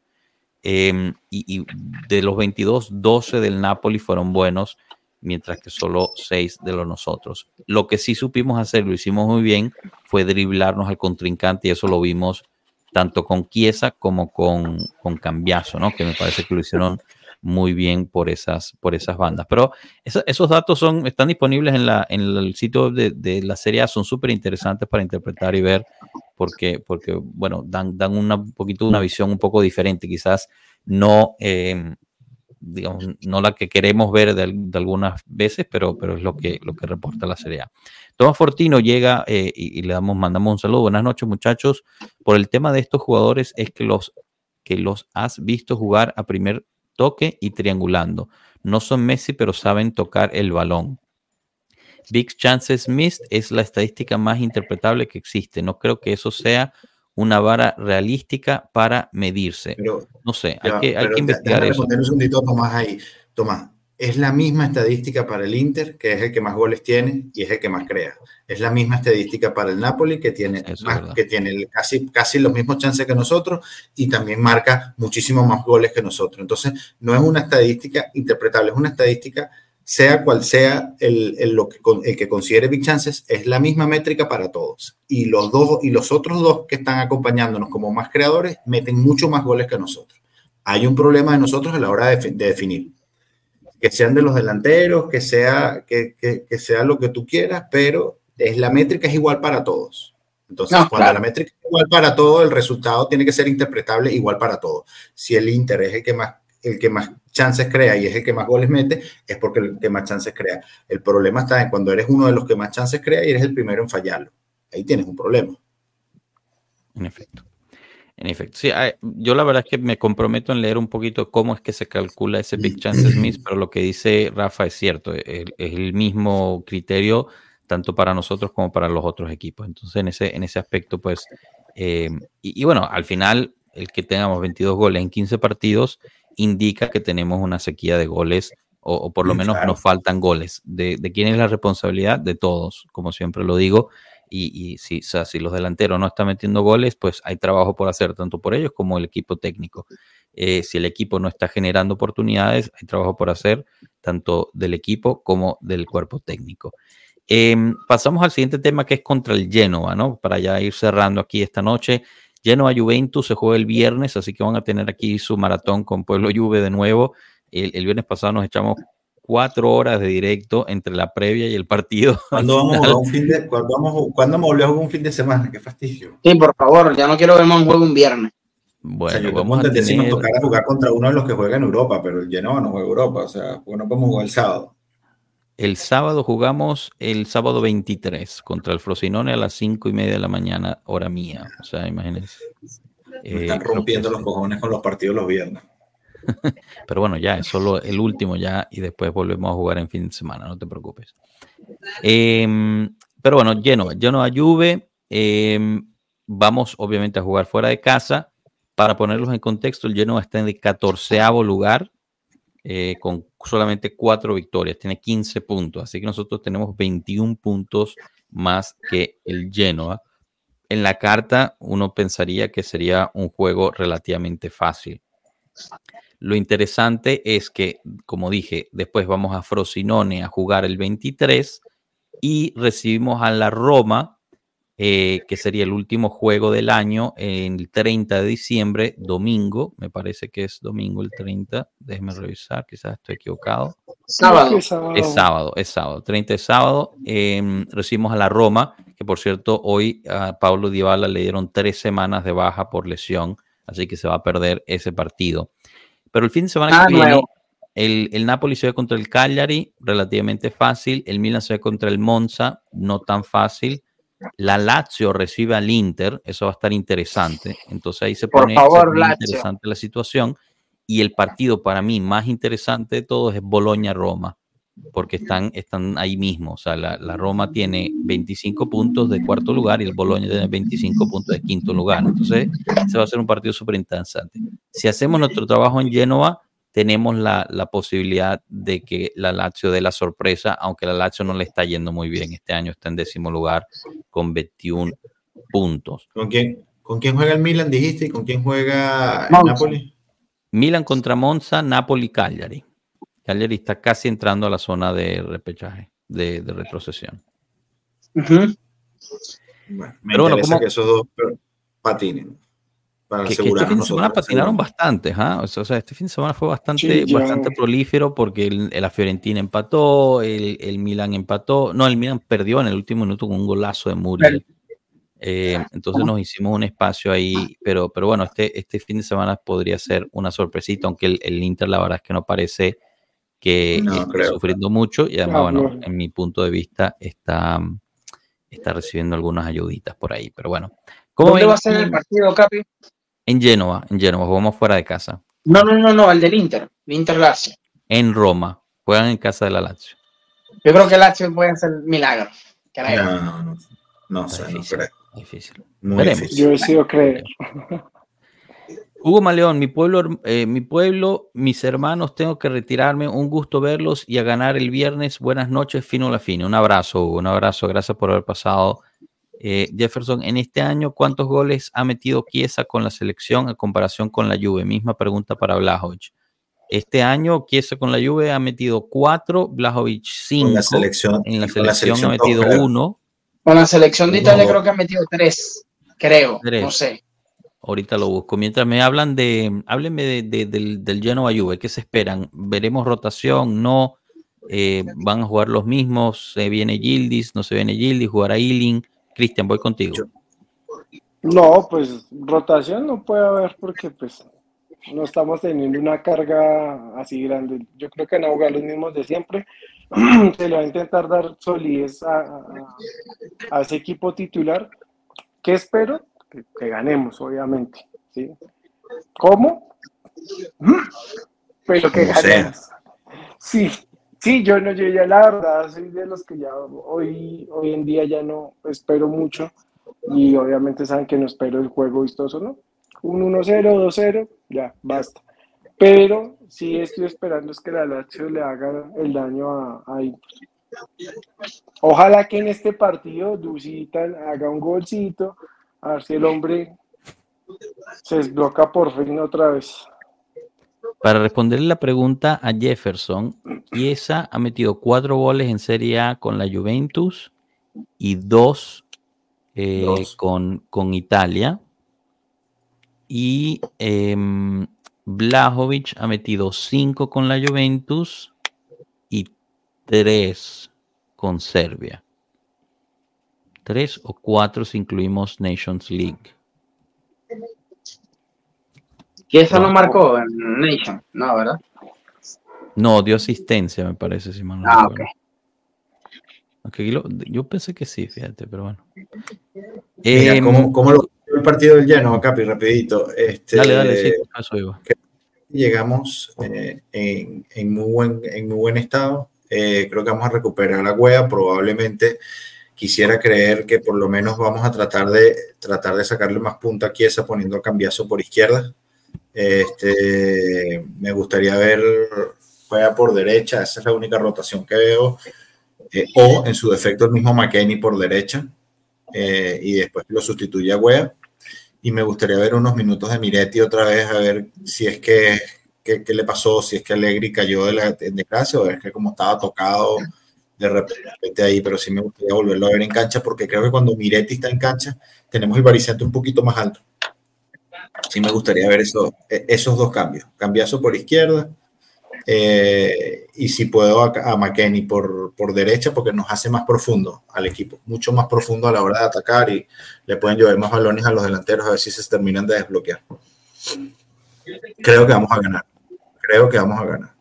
Debemos ganar, tenemos, tenemos que sacar ese resultado súper importante. Rana. Eh, partido aburrido, partido tranquilo, nada cambia, la misma alineación pero el gatito de la suerte nos tiene una racha muy buena. Se gana o se empata, no se pierde.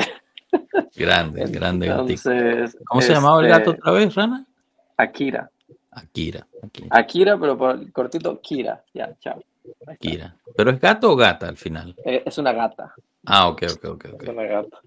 Pero sí, este, no sé, yo obviamente, o sea, lo seguimos hablando, no me gusta el juego de Allegri, pero no tenemos la mejor el equipo lujoso, con los equipos, con, los jugadores lujosos, pero señores, estamos de segundo, a dos puntos del Inter, con muchos jugadores lesionados por varios, varios tiempos, con sin fichaje. Que, eh, sin fichaje, sin dinero para hacer fichajes, con delanteros que están jodidos, con medio campo jodido, con una, nuestro capitán estuvo jodido y aún así seguimos a dos puntos. Señores, hay que creer, como Ted Lasso, believe, sí se puede, hay que seguir para adelante, va a ser horrible cómo lleguemos ahí, pero loco, pero sigamos, o sea, yo prefiero ganar ese escudeto después de que nos sacan toda esa puta farsa, más que ir a jugar y jugar el, fútbol champán y meter cinco goles diarios. Yo con mm. ganar la Serie A horrible, 1 a 0 de aquí hasta el final, o con puros empates, como sea, brother, es regárselos en la puta cara de nos quitaron puntos, pero mira, ahí está. Sería bien bonito, fíjate. Entonces, uh, yo estoy en modo believe, vamos. yo creo que sí, yo creo que sí, el sueño se hace realidad. Yo creo que si Juventus gana este escudeto, no sé para usted, pero para mí, yo creo que sería mi escudeto favorito en la, con Alegre. Por todo lo que pasó. toma, por todo lo que más valor por todo lo que pasó, por la sanción de la UEFA, por no traer fichajes, estrellas, por las lesiones de los delanteros, por los delanteros que no quieren funcionar. O sea, para mí, si ganamos este escudeto, sería el favorito para mí. Yo abogo por calma, Estamos en la quinceava jornada. No, no, no, no, no, es que escúchenme, escúchenme, tiene razón, o sea, tiene razón, obviamente, a mí me encantaría, me encantaría ganarle al Inter, me encantaría ganar este Scudetto, me encantaría restregárselo en la cara a todos ellos, pero también hay una realidad que estamos en la quinceava jornada, falta mucho campeonato por de enfrente y los juegos, el nuestro calendario en, en de, de vuelta está complicado muchos de los partidos los vamos a jugar fuera de casa contra los equipos de, alta, de la parte alta de la tabla. Lo bueno es que, por ejemplo, hoy el Inter se calificó de forma, estaba calificado, ¿no? Pero eh, si vieron el partido fue espectacular. Eso ya está calificado para, para la, siguiente ronda de Champions, entonces van a tener eso que hacer. Eh, hay que ver los demás equipos cómo, cómo terminan en sus, en sus respectivas Copas de Europa y cuánto van a necesitar eh, usar. Lo que sí es que se necesita intervenir en el mercado de invierno y nosotros estamos en una posición difícil de intervenir. No por lo que publicó la Gazeta, y aquí me permiten, me tomo dos minutos, lo que publicó la Gazeta de que tenemos una situación en el balance que no tenemos la liquidez es, totalmente falso, señores. Es increíble realmente que alguien publique una cosa así. Ustedes ven los balances que acaba de publicar la Juventus y se falsifica todo eso que publicaron. El problema está en las reglas UEFA de costo de, la plantilla comparado con ingresos. Esta es la nueva regla del fair play, ¿ok? Que nunca, el fair play financiero que nunca se respetó, esta es la nueva regla de la UEFA. Y aquí es donde empezamos a tener un problema si, por ejemplo, Dusan no renueva a la baja, si llega alguien que, muy costoso, si renovamos a ciertos jugadores al alza. O sea, tenemos que planear nuestro mercado de invierno ya viendo a futuro el próximo verano donde entra en vigor estas reglas UEFA. También gracias a los 100 millones de euros que no ganamos porque nos sacaron de las competencias a las cuales calificamos eh, justamente. Legalmente. Exacto.